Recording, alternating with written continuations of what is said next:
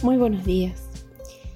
Hoy quisiera dedicarme a las enseñanzas, a la vida de Santa Teresa de Jesús, que hoy sigue siendo una guía segura y un modelo de entrega total a Dios.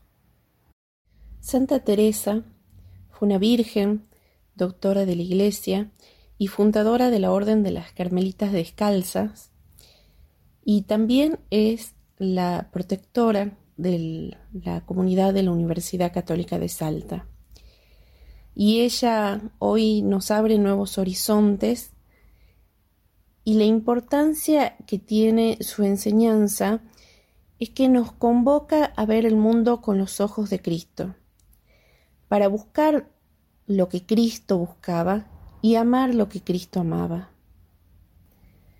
Ella fue una mujer excepcional, una guía y modelo de entrega total a Dios.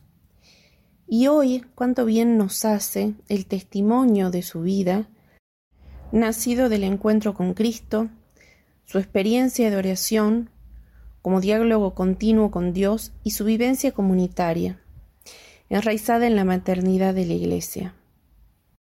Santa Teresa entendió su vida como camino de perfección por el que Dios conduce al hombre, morada tras morada hasta Él, y al mismo tiempo lo pone en marcha hacia los hombres. El Papa Francisco se pregunta por qué camino quiere llevarnos el Señor tras las huellas y de la mano de Santa Teresa. Teresa de Jesús invita a sus monjas a andar alegres sirviendo. Por eso explica Francisco que la verdadera santidad es alegría, porque un santo triste es un triste santo. Los santos, antes que héroes esforzados, son fruto de la gracia de Dios a los hombres.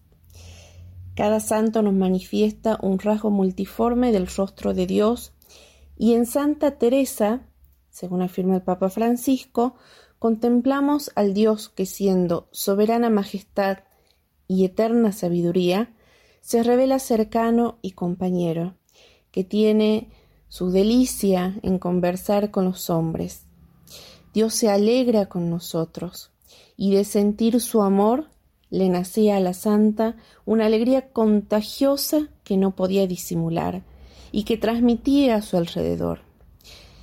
El Papa Francisco afirma que esta alegría es un camino que hay que andar toda la vida, y es una alegría que no se alcanza por un atajo fácil que evita la renuncia, el sufrimiento o la cruz, sino que se encuentra padeciendo trabajos y dolores mirando al crucificado y buscando al resucitado. El Santo Padre también recordaba que en la experiencia de la Santa de Ávila fue central el descubrimiento de la humanidad de Cristo, quien movida por el deseo de compartir esa experiencia personal con los demás, escribe sobre ella de una forma vital y sencilla, al alcance de todos, pues consiste simplemente en tratar de amistad con quien sabemos nos ama. La oración de Santa Teresa, escribía el Papa, no fue una oración reservada únicamente a un espacio o momento del día. Surgía espontánea en las ocasiones más variadas. Ella estaba convencida del valor de la oración continua, aunque no fuera siempre perfecta. Por ello, Santa Teresa nos pide que seamos perseverantes, fieles, incluso en medio de la sequedad, de las dificultades personales o de las necesidades apremiantes que nos reclaman.